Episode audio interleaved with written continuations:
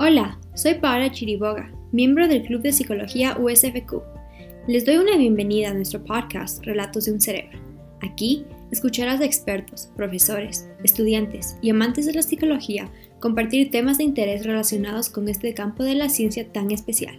Gracias al conocimiento y experiencia de los demás, podemos entender la diversidad que existe dentro de la psicología. Hay varios temas que cubrimos en Relatos de un Cerebro. Quédate y conoce el de hoy. Para este episodio tenemos como invitada a Natalie Zurieta, profesora en la Universidad San Francisco de Quito, una maestría en neurociencias y un doctorado en medicina en el campo de psiquiatría.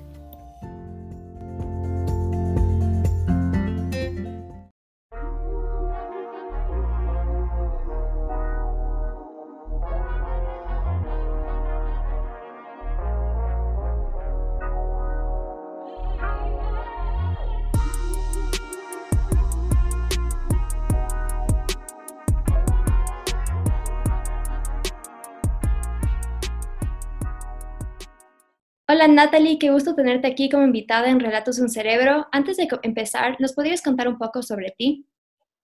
Hola, antes que nada, gracias por la invitación. Es un gusto estar aquí.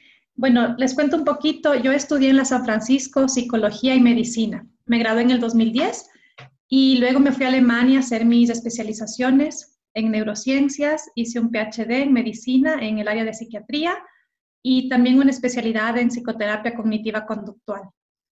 Eh, bueno, aparte de eso, tengo la experiencia clínica de trabajar como médico en el área de psiquiatría y la experiencia docente en dar cursos en el rama de neurociencias y neuropsicología en, en universidades. Entonces, bueno, eso es un poquito este, mi perfil y trabajé muchos años en investigación en el campo de personalidad y trastornos de personalidad. Muchas gracias por esa introducción. Para explicar un poco el tema, ¿qué es la personalidad? Bueno, la personalidad creo que es una pregunta inherente a todas las culturas eh, humanas, ¿no? Creo que siempre nos hemos querido explicar por qué hay diferencias individuales y, eh, bueno, ha habido muchas teorías a través de los años y de las culturas. Los griegos empezaron con sus teorías de los humores, eh, después también apareció Jung, Freud y muchos otros, pero ahora estoy aquí para contarles un poquito desde la perspectiva, digamos, más científica lo que es lo más actual que se utiliza en psicología y en psiquiatría, que es la definición a través del DSM-5 o el ICD-10, que son los, los estándares, digamos, ¿no? Ahora. Entonces, bajo esta perspectiva, la personalidad es una sumatoria de rasgos, es decir, que es una forma en la que nosotros pensamos, interactuamos y también em, experimentamos el mundo y a nosotros mismos. Entonces, el DSM-5 eh, describe algunos factores que influyen en la personalidad y estos serían la experiencia interna y el comportamiento. Como experiencia interna se entiende a la cognición y a la afectividad, es decir, los pensamientos, cómo nos interpretamos a nosotros, cómo interpretamos a los acontecimientos, cómo nos percibimos y cómo percibimos el mundo. Y la afectividad es la parte emocional, ¿ya? O sea, significa cómo es nuestra respuesta emocional, qué emociones tendemos a, sentir, cómo expresamos esas emociones. Y en el comportamiento sería parte de la, del comportamiento interpersonal y el control de impulsos. Entonces, eh, la personalidad es todo esto que nos define, que nos caracteriza, que nos diferencia entre unos y otros. Y los rasgos entonces serían eh, las características de esta personalidad, que son características estables o perdurables a través del tiempo y a través de las situaciones o circunstancias. Por ejemplo, uno de los rasgos puede ser la introversión y la extroversión. En este sentido, vemos que los rasgos son dimensionales, es decir, no es que eres una cosa o eres otra, sino que es un espectro, es una dimensión en donde uno se ubica a un extremo o al otro o más al centro. Entonces, esto sería, por ejemplo, como les decía, o la introversión y la extroversión, pero también entre ser dominante o sumiso, o ser confiado y desconfiado, optimista, pesimista, o cauteloso, arriesgado. Entonces vemos que no son cajones, ¿no es cierto?, estos rasgos, sino, como les digo, un, un espectro. Entonces, la sumatoria de esos diferentes rasgos van a dar una combinación única para cada individuo. Y esa combinación única de rasgos es lo que sería la personalidad. Con lo que mencionas, es muy claro que bastantes teorías y momentos afectan el concepto de la personalidad y lo, es lo que lo hace único. Dentro de la psicología siempre ha existido el debate de naturaleza versus crianza. ¿Qué factores son los que más impactan en la construcción de la personalidad?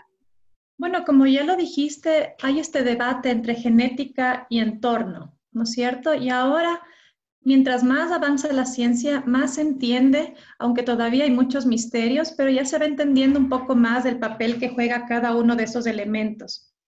Entonces, por una parte, se sabe que la genética tiene un papel muy importante, que muchos rasgos de la personalidad están eh, eh, predispuestos de, forma genética, pero no significa que la genética determine 100% la personalidad, ¿no? Porque son bastantes genes los que, los que se involucran. Entonces, por eso se llama que es poligénica la personalidad, ¿ya? Y em, vemos también que los efectos que tienen sobre la persona son indirectos. No podemos decir algo muy determinante, pero sí se sabe que los factores genéticos se asocian con con factores incluso de la percepción de la persona ante el mundo, es decir, cómo, cómo percibe la persona el apoyo social o eh, si es como decíamos, si es que es más optimista o más pesimista. Estas, estas variaciones están determinadas genéticamente. Y el otro aspecto que ya mencionaste es el entorno o la crianza. También hay mucha investigación y muchos estudios que demuestran la importancia que tiene los cuidadores principales, sean los papás o sean otras personas cuidadoras, en el estilo de crianza de los niños y el apego que van a desarrollar. Entonces, según estas experiencias de los primeros años, los niños van a desarrollar un apego seguro o inseguro y esto les hace que vean el mundo, que afronten las circunstancias de la vida de una u otra manera, ¿no es cierto? Que vean el mundo como un lugar seguro, como un lugar donde saben que a veces hay problemas, pero que se pueden resolver, o por el contrario, que vean el mundo como un lugar hostil, un lugar amenazante y peligroso. Entonces, el estilo de crianza es muy importante, pero se ha visto también que no depende tanto del entorno visto objetivamente, es decir, la experiencia tal o cual que vivió alguien o el estilo de crianza tal o cual, sino también depende mucho de cómo la persona vive eso, cómo lo interpreta, cómo lo percibe. Muchas personas o varias personas pueden vivir una circunstancia parecida, pero cada una la va a vivir de una manera muy individual. Entonces, esta forma de percibir el entorno es lo que a la final va a, a, prevalecer y va a marcar la construcción de la personalidad. Y bueno, por darte un ejemplo, podemos ver que en la genética hay rasgos que, como decíamos, pueden estar predispuestos ya de una forma hereditaria, pero el entorno también va a responder a este rasgo conductual y lo va a reforzar. Entonces, por ejemplo, si un niño, por su temperamento, por su predisposición genética, tiene alguna característica individual, ser más introvertido o no, los papás van a reaccionar o los cuidadores del entorno va a reaccionar ante esa forma de ser de ese niño y indirectamente le pueden ir reforzando el rasgo. O, por ejemplo, de una forma pasiva es cuando en una familia se comparten ciertos genes, ciertos rasgos, digamos, la introversión, como decíamos antes, entonces, pasivamente va a ser una familia que tal vez refuerza actividades que van acorde a estos rasgos, o sea, va a ser una familia que tal vez dedique su tiempo a leer, a hacer juegos de mesa, actividades más tranquilas, no necesariamente una familia que salga a eventos deportivos, que les inscriba a los hijos en competencias y cosas así, porque los mismos papás tal vez no tienen esa, esa personalidad. Entonces, pasivamente se van reforzando esas características dentro de una familia. Y obviamente también hay que saber que la personalidad está relacionada también con los posibles problemas o alteraciones ya mentales que pueda tener alguien, como trastornos psicológicos, psiquiátricos, la depresión, la ansiedad, y cierto tipo de personalidades están más o menos predispuestas a esto. Y el tener en la familia a alguien que ya haya sufrido ese tipo de problemas también aumenta la probabilidad de que los hijos también sufran de ese tipo de problemas. Por la parte genética, pero también por el componente ambiental, ¿no? Porque un padre o una madre con un problema psicológico, psiquiátrico, también puede tener alteraciones conductuales en la forma de la crianza de los niños. Entonces, todo esto es muy complejo, es una interacción muy compleja entre genética y ambiente. Entonces, como tú mismo dijiste, es un debate que continúa. Eh, bueno, lo que te puedo decir es que los eventos de los primeros años son muy importantes y marcan mucho en la vida. También hay mucha investigación al respecto de cómo la separación materna o el maltrato o el estrés crónico causan desbalances en el sistema químico del cerebro, ya en ciertos sistemas de neurotransmisores, en el, en el eje del estrés. Y esto va a hacer que al exponerse a estos estresores, a estos eventos adversos, que el individuo más adelante en su vida y en la adolescencia y en la adultez pueda desarrollar entonces, como les decía, problemas de ansiedad, de depresión, que también tenga comportamientos agresivos o afectación en las habilidades sociales. Entonces, eso nos demuestra la importancia de, los primeros años de la vida e incluso desde el embarazo puede empezar este proceso. Gracias a todos estos factores que los compartiste, es muy claro ver cómo la personalidad es un componente complejo que no solo depende del entorno, de la genética, pero es más una mezcla, como mencionabas. También se entiende que la personalidad es un componente muy importante dentro de nuestras vidas. ¿De qué manera afecta la personalidad en nuestro desenvolvimiento en los diferentes ámbitos de la vida? Eso sea colegio, trabajo, familia, entre amigos. Eh, sí, justamente como les mencionaba antes, la personalidad es la forma en cómo nos percibimos a nosotros mismos y percibimos el entorno y cómo nos comportamos ante esto, ¿no? Entonces, eh, bueno, por ponerles un ejemplo de un rasgo, porque como digo, la personalidad es una sumatoria de rasgos y cada individuo va a ser muy individual en su combinación. Pero si ponemos el, ejemplo de la introversión que mencionaba antes, son personas que prefieren ambientes tranquilos, grupos pequeños, que buscan más bien actividades individuales, el trabajo en solitario. Y tú me dices, bueno, ¿cómo le afectaría esto a, una persona en su colegio, en el trabajo, en la vida familiar, en la vida social.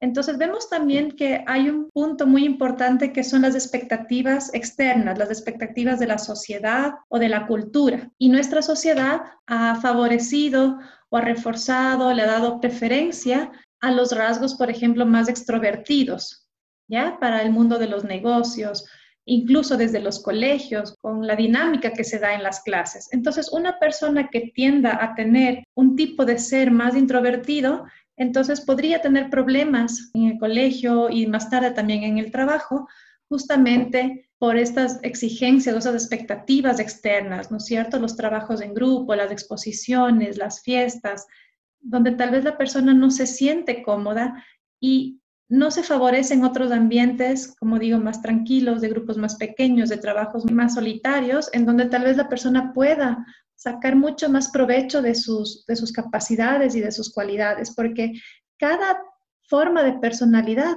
tiene sus fortalezas, ¿no? Y también sus debilidades. El, el problema es cuando la sociedad pone más énfasis en unas características que en otras y las personas que no cumplen con esas características, esas expectativas de la sociedad, se pueden sentir incluso mal, ¿no? O sea, no se aceptan a sí mismas porque parece que no es suficiente para desenvolverse en una sociedad.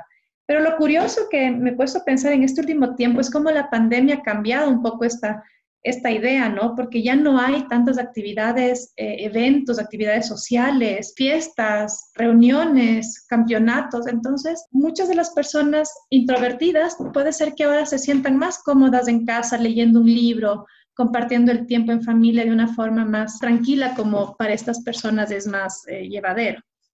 Entonces nos damos cuenta cómo los cambios de la sociedad también van a hacer que una persona se sienta más o menos a gusto según las circunstancias. Em, bueno, eso te puedo mencionar como, como un ejemplo, ¿no? De, de, cómo la personalidad influye en todo nuestro desenvolvimiento. Sí, es muy interesante ver cómo podemos ser condicionados o hasta moldeados por la cultura o eventos que son socialmente más adecuados o aceptados que otros. Como podemos ver, también es un efecto grande que tiene la personalidad en varios ámbitos de nuestras vidas. Por lo tanto, ¿cuál es la diferencia entre un estilo de personalidad y un trastorno de la personalidad?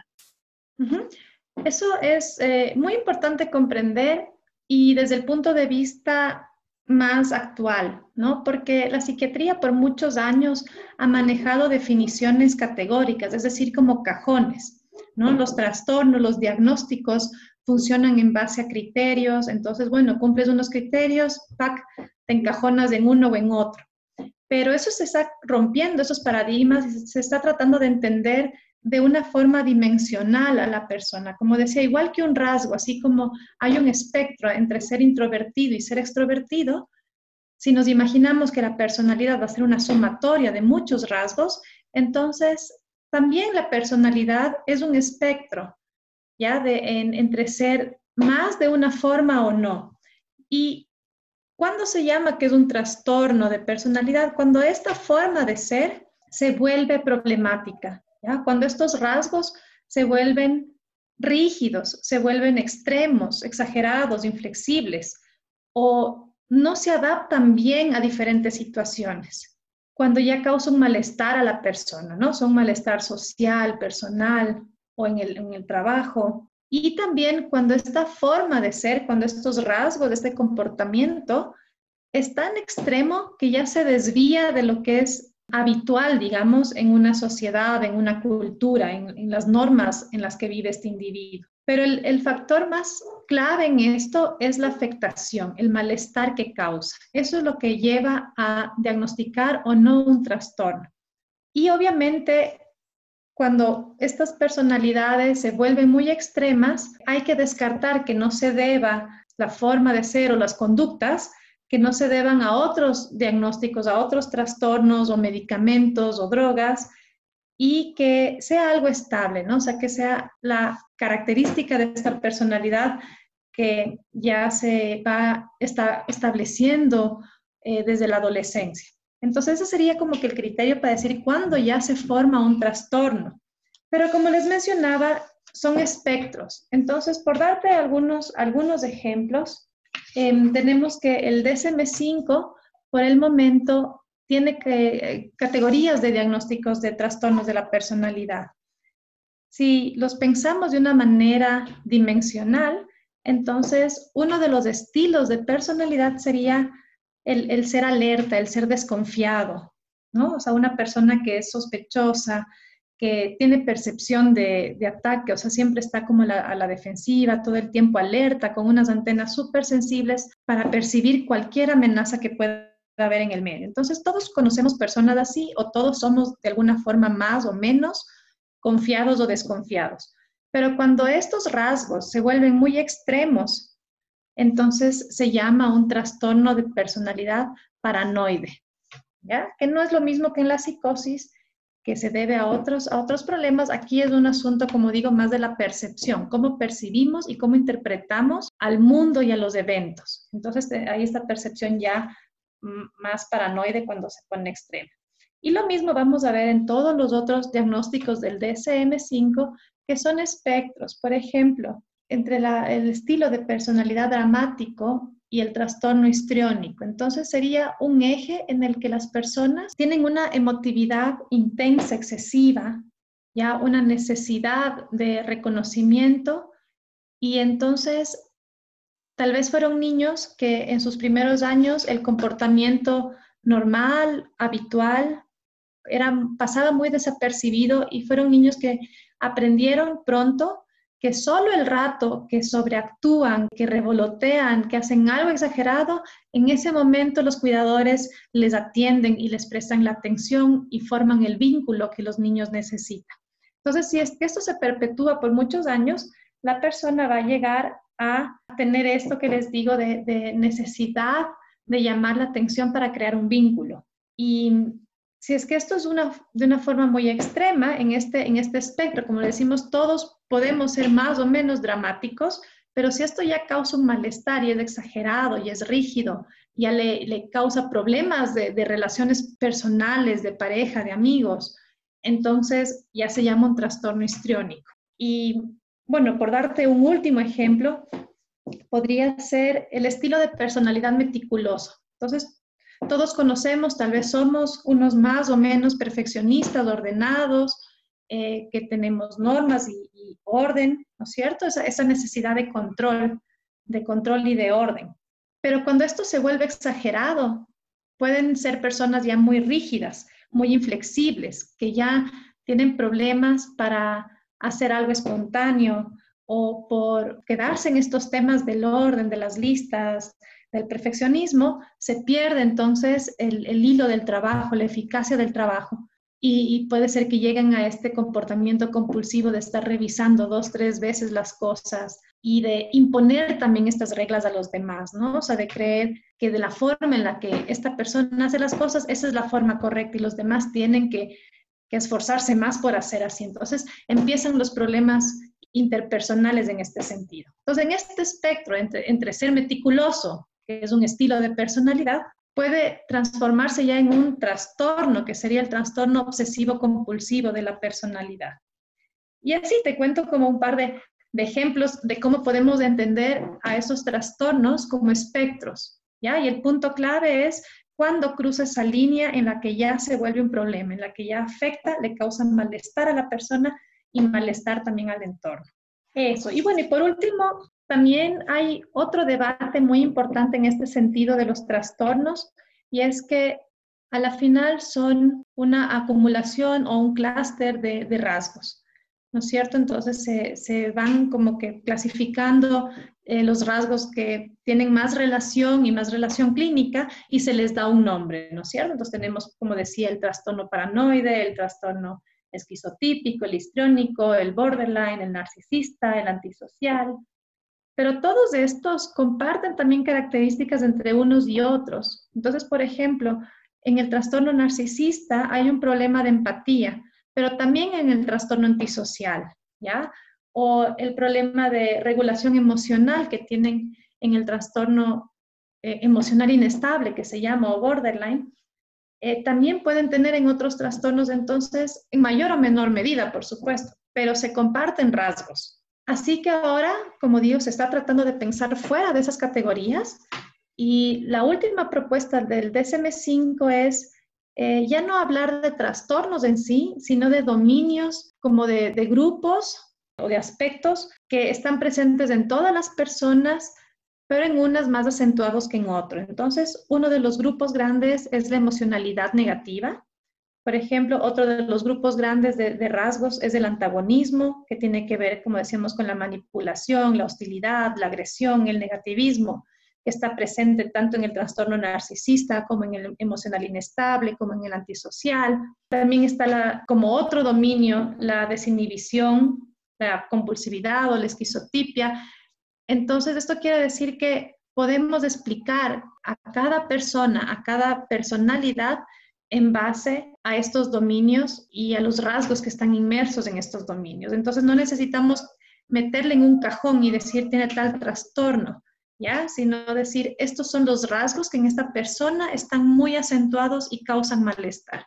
Y normalmente los rasgos pueden clasificarse en estos seis dominios que les menciono. La emocionalidad negativa, el antagonismo, la introversión, la desinhibición, la compulsividad y la esquizotipia y de esta manera salir un poco del, del, esquema tradicional de categorías diagnósticas. Cuando mencionaste que debemos ver a las personas en una forma más dimensional y verlo como un espectro, me parece algo muy importante porque usualmente dentro de este DSM-5, otras formas de clasificar a los trastornos, tendemos a etiquetar a la persona y encasillarle dentro de un trastorno y no verlo como una dimensión.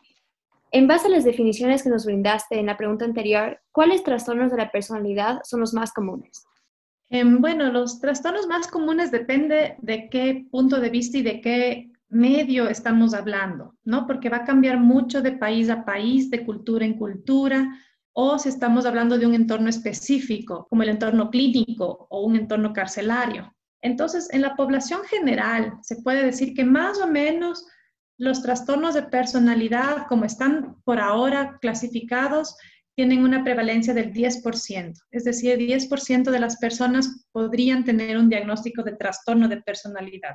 Y los más comunes en la población general y sobre todo en los estudios que se hacen en Estados Unidos serían el trastorno obsesivo compulsivo, que es este meticuloso ordenado, el trastorno narcisista, y el trastorno emocional inestable o borderline. Como un ejemplo, digamos, dijimos, en la población general sería 10% la prevalencia, el trastorno emocional inestable tiene una prevalencia de alrededor del 2 al 3%, Pero si es que vemos ya muestras clínicas, es decir, pacientes que acuden a una casa de salud para un tratamiento ambulatorio, eh, psiquiátrico, psicológico, ya tenemos que más hasta el 20% de los pacientes pueden tener un diagnóstico de un trastorno de personalidad. Igual que los pacientes hospitalizados, ¿no? que ya sube a 20-25% de los pacientes hospitalizados en clínicas psiquiátricas. Lo que es importante es que hay comorbilidades, es decir, que si es que tienes uno, un trastorno, lo más seguro es que también recibas un diagnóstico por otro trastorno de personalidad o por otros problemas, como pueden ser depresión, ansiedad, consumo de sustancias, trastornos alimenticios, trastornos psicosomáticos. Y otra cosa interesante es que a las casas de salud o a los servicios psicológicos y psiquiátricos a veces no acuden por igual mujeres y hombres. Entonces en las clínicas se ve una, mayor representación femenina, es decir, hay más mujeres que acuden en busca de ayuda. Mientras que los hombres, ha habido estudios que muestran que tienden a buscar compensaciones externas en la sociedad, no necesariamente buscan ayuda con un psicólogo o un psiquiatra, sino que tratan ellos de regularse por otras vías, ¿no? Como puede ser el consumo de sustancias, eh, la agresividad, comportamientos inadecuados, incluso delictivos. Y eso es lo que lleva que, en cambio, las muestras carcelarias, es decir, en las personas que están privadas de libertad, según los estudios, hasta un 70% de las personas encarceladas pueden cumplir con, con un diagnóstico de un trastorno de personalidad. Ya los hombres hay estudios eh, más o menos que muestran alrededor del 65%, las mujeres alrededor del 40%. Y en un medio, como te digo, de personas privadas de libertad, los trastornos más comunes en este caso son el antisocial, el emocional inestable o borderline, el paranoide y, y otros, pero sobre todo estos tres, que son los que más rasgos tienen primero de falta de empatía, de impulsividad, de agresividad. Entonces, no es raro encontrar ese tipo de personalidades entre las personas que han cometido algún, algún problema penal, ¿no? Y que están privadas de libertad. Hay que tener mucho cuidado con estos estudios, es que, eh, por ejemplo, en las personas privadas de libertad, cuando se sondea y se, y se hacen test de personalidad para ver qué es lo que prevalece, es difícil después de muchos años que una persona está inmersa en, esto, en este mundo eh, que puede llegar a ser muy hostil, que entonces la persona desarrolle comportamientos y cambios producidos por el entorno, por, estar en una cárcel, y que diga, no, yo cuando estaba afuera tal vez no era así, pero aquí me ha tocado adaptarme y empiezan a consumir sustancias, empiezan con problemas de agresión, dados por el medio en el que están. Entonces es un poco difícil saber si la persona ya entró a ese medio carcelario por esa personalidad o si es una reacción más eh, aguda, digamos, por el entorno. Entonces, este, ese tema de, de, saber qué es lo más común y la prevalencia todavía, todavía es conflictivo. Es muy interesante escuchar estas variaciones que ocurren y siempre tomar en cuenta que el, contexto que existe bajo las muestras y testeos que mencionabas. Dentro de las ramas de psicología, siempre se trata de brindar apoyo psicológico a las personas que tienen alguna enfermedad mental. ¿Nos podrías explicar si existen pruebas psicológicas para determinar la personalidad? Y si hay, ¿cuáles son sus beneficios y limitaciones? Bueno, hay, creo que test de personalidad se pueden encontrar muchísimos. Ahora, lo que está más validado o lo que más se utiliza en el diagnóstico estandarizado son los criterios del DSM-5, que es el Manual de Trastornos eh, Mentales, o el ICD-10, ¿no? Y en base a estos hay entrevistas y hay cuestionarios que, como te digo, son los más estandarizados, los más confiables que hay y los que se utilizan a nivel de investigación, por ejemplo, eh, a nivel de ya de, psicoterapia o de, o de tratamientos específicos. Pero también se encuentran muchísimos otros test más informales o, o de otras ramas de la psicología en Internet, incluso a nivel empresarial se oye mucho que del Departamento de Recursos Humanos hacen test de personalidad a los empleados. Entonces, hay muchos otros, si uno encuentra en Internet, yo he visto que los más comunes que están sonando últimamente son estos test de Jordan Peterson de los, de los cinco aspectos de la personalidad o de Myers-Briggs o de DISC.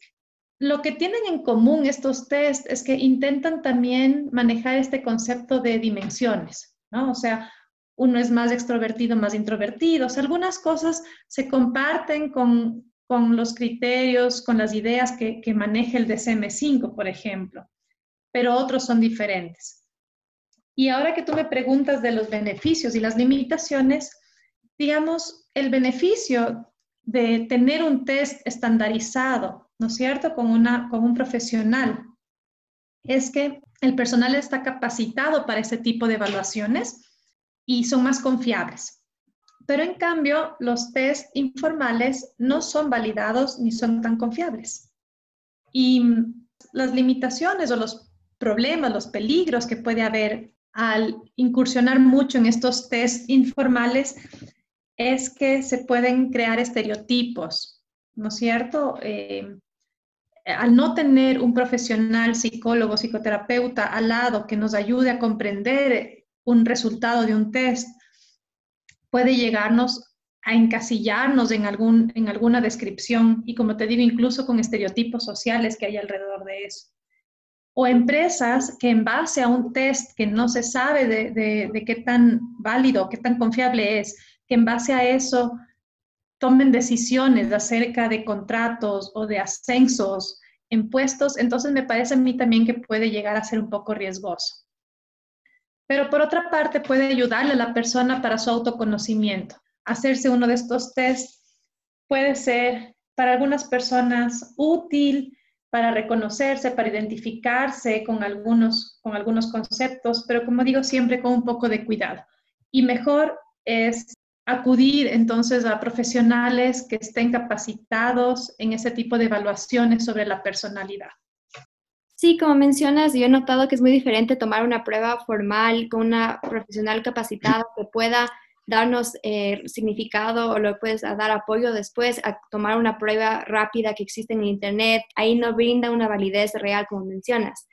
Según la información que nos has compartido, ¿qué terapias son las recomendadas para tratar trastornos de la personalidad?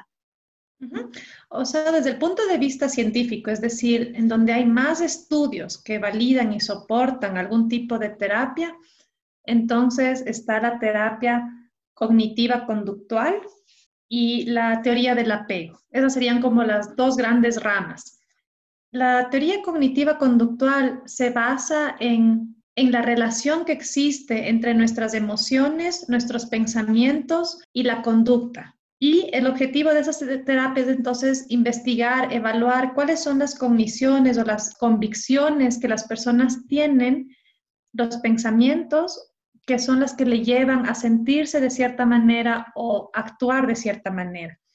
Y en este análisis se ve que muchas de esas cogniciones tienen sus orígenes, como hablábamos antes, en la crianza, en las experiencias tempranas, en el ejemplo que han recibido de los cuidadores, y esto les va a ir formando poco a poco esta forma de ser. Entonces, en la terapia cognitiva conductual se trata de identificar estas cogniciones que a veces pueden estar sesgadas o pueden ser poco flexibles o que no están bien adaptadas y trabajar sobre ello.